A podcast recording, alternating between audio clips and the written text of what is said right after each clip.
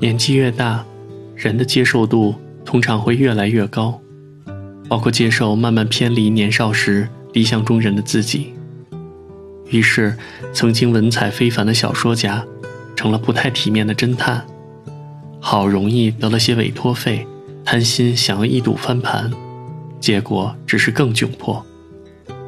年少时无数次提醒自己不要不赌徒父亲的后尘，结果一样经营不好家庭，落得个离婚下场，甚至连每月五万日元的赡养费都付不起。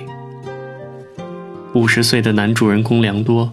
身形高大，衣着邋遢，更些捉襟见肘。不修边幅的他，在老母亲家偷吃食物，翻找现金，活脱脱一副废柴中年模样。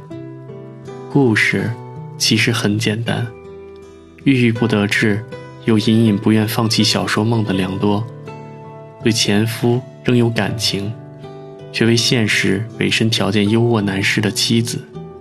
老伴去世后，努力积极生活的老母亲；成长中迷糊懵懂，又显冷静的儿子，在一个不便出行的台风天，在同一个屋檐下，试探似的真诚面对了彼此，但也仅此而已。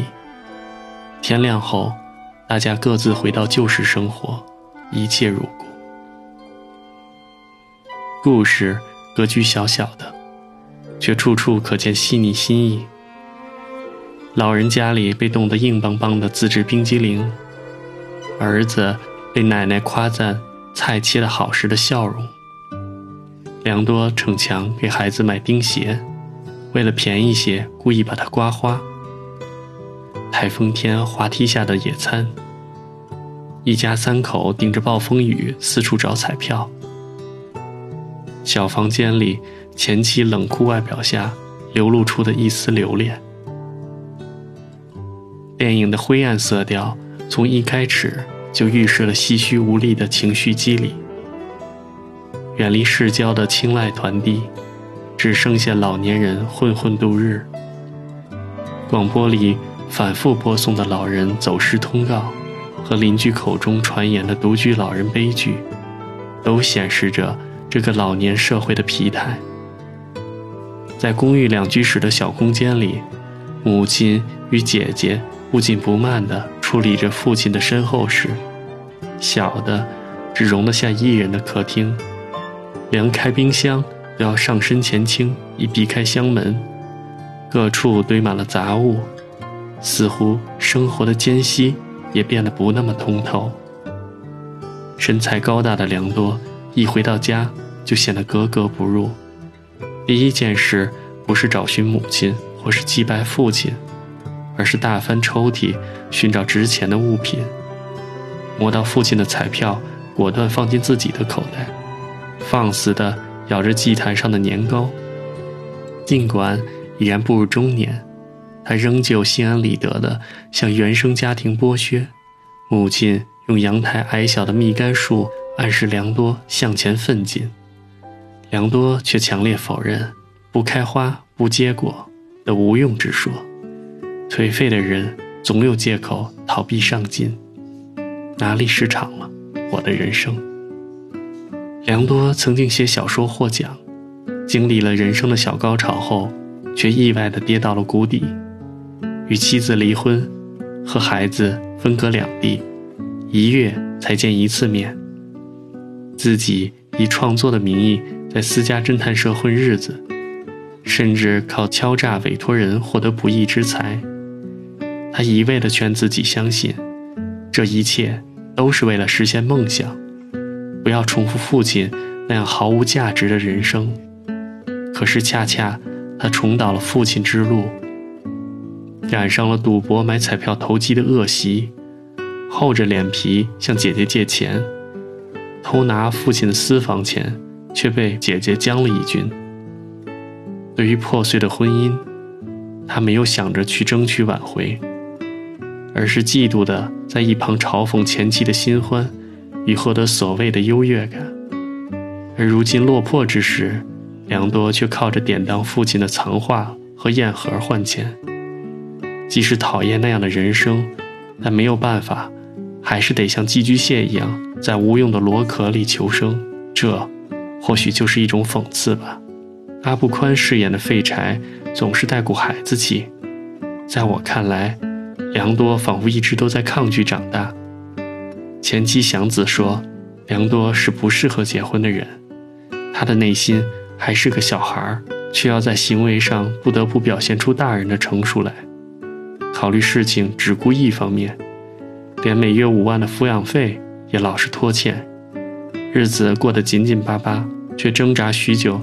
在母亲面前假意大方地给零用钱，很多时候，对于必要的常识和自我控制，他往往要依靠于部下剑斗的指导。这么看来，良多面临的与其说是中年危机，倒不如是长大的躯体对缓慢发育心智的无所适从。他觉得自己是在追求梦想，到头来却是踩空了现实的阶梯。而相比之下，本身是孩子的真悟，却是外表幼稚但内心成熟的设定。他能参透父母两方的顾虑，小心翼翼地经营着易碎的情感。买鞋子的时候挑特价款，故意打四坏九保送。母亲的新男友叫他做英雄，他却拿外婆做偶像。真悟也不认同爸爸的废柴态度，但这无疑挫败了他的梦想的积极性。他明白了，想做与能做是两回事儿，所以务实的做个公务员，才能不让人生失常。这里值得一提的是，真悟与剑斗的形象在电影里形成有趣的互文性。无论从经历还是性格上来说，剑斗又像是长大后的真悟。在工作中，他与良多寸步不离，相互间有种父子般的依赖感。在代际上，偏于小辈的剑斗。能从子的角度揣摩真悟的想法，并给出自信的建议。从某种程度上来说，剑斗的存在填补了良多和真悟相处时的时间与情感断层，没有让真悟失去父亲的想象，也没有让良多淡忘儿子的存在。虽然离了婚，我们仍然是真悟的父母，无论好坏，这都是我的人生。第二次和委托人交涉时。率性的外遇女收回自己出轨的证据，心情大好，甩下一句“无论好坏都是我的人生”后，就潇洒离去了，留下良多愣愣发笑。剧情到了这里，就进行了态度上的转折。前半段阴沉的拆解废柴的人生，后段则开始了冷静的表态。台风夜，良多和母亲都试图留下母子一晚，以点燃残存的复合希望。提前晒好的被褥，依然放于柜子上的一家三口甜蜜合影，联合起来编织的借口，都显示了这一家对往日的留恋，同时也带着点悔意。两对母子在同一屋檐下度过了不平静的一夜。窗外呼啸的风雨让人睡意全无。四个有故事的人互相开展了四场交心的夜谈。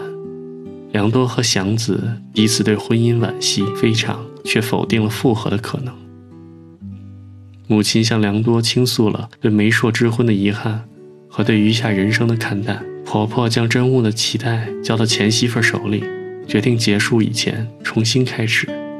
爸爸带着儿子重演上一代的游戏，即使面对失意，也要鼓励未知的人生继续向前。母亲在父亲去世后发出。到最后也不知道他是怎样的人的感叹。即使共同生活漫长的几十年，母亲的情窦依旧未开，因为她始终没有爱过一个人比海更深。但她笑着说：“幸福不是享受，而是因为处在追寻的过程中才充实快乐。平平淡淡穿衣吃饭，她专心体验生活带来的苦与痛、爱与笑。”开始，他吐气说：“父亲的东西一样没留。”末了，却拿出精心保存的衬衫。看来，没有爱，也至少有过情感。祥子则是高阶版的母亲。从她倾听男友对良多小说评价时的期待眼神，和既然想做个好父亲，为何当初不努力的责怪中看出，他还是爱着良多的。但良多由于自身的态度，也让他对挽救婚姻无从着力。在他和母亲的理念中，幸福就是放弃一些什么，才能得到一些什么。然而，认同归认同，他们采取的是不同的行动。至于母亲，是放弃个人幸福，追求家庭的幸福；至于祥子，则是放弃家庭的幸福，追求个人的幸福。评判谁对谁错是荒谬的，毕竟，人生就是由无数的选择组成。这对良多来说也是一样。既然做了选择，就不要勉强猜想另一个选项上的自己。唯一能做的，或许就是接受，接受你的废柴老爸，接受你不是个好儿子、好丈夫、好爸爸的事实，接受你没有天赋和足够的运气成为你想成为的人。接受之后呢，那就再继续选择。台风过境之后，除了街道上残存的破伞，其他几乎都没有变化。在回市区的轻轨上，良多把从风雨中抢救来的彩票全输给了真物，这或许预示着一个新的选择。父亲选择结束幻想，儿子则选择建立梦想。从故事的结构和卡斯选取上看，比海更深，都不由得让人想起零八年的步履不停，同样探讨家庭关系，同样发生在短时间小格局里，同样讲述郁郁不得志的苦闷，也同样带有导演的自传性质。看似姐妹篇的两部电影，中间却隔了整整八年。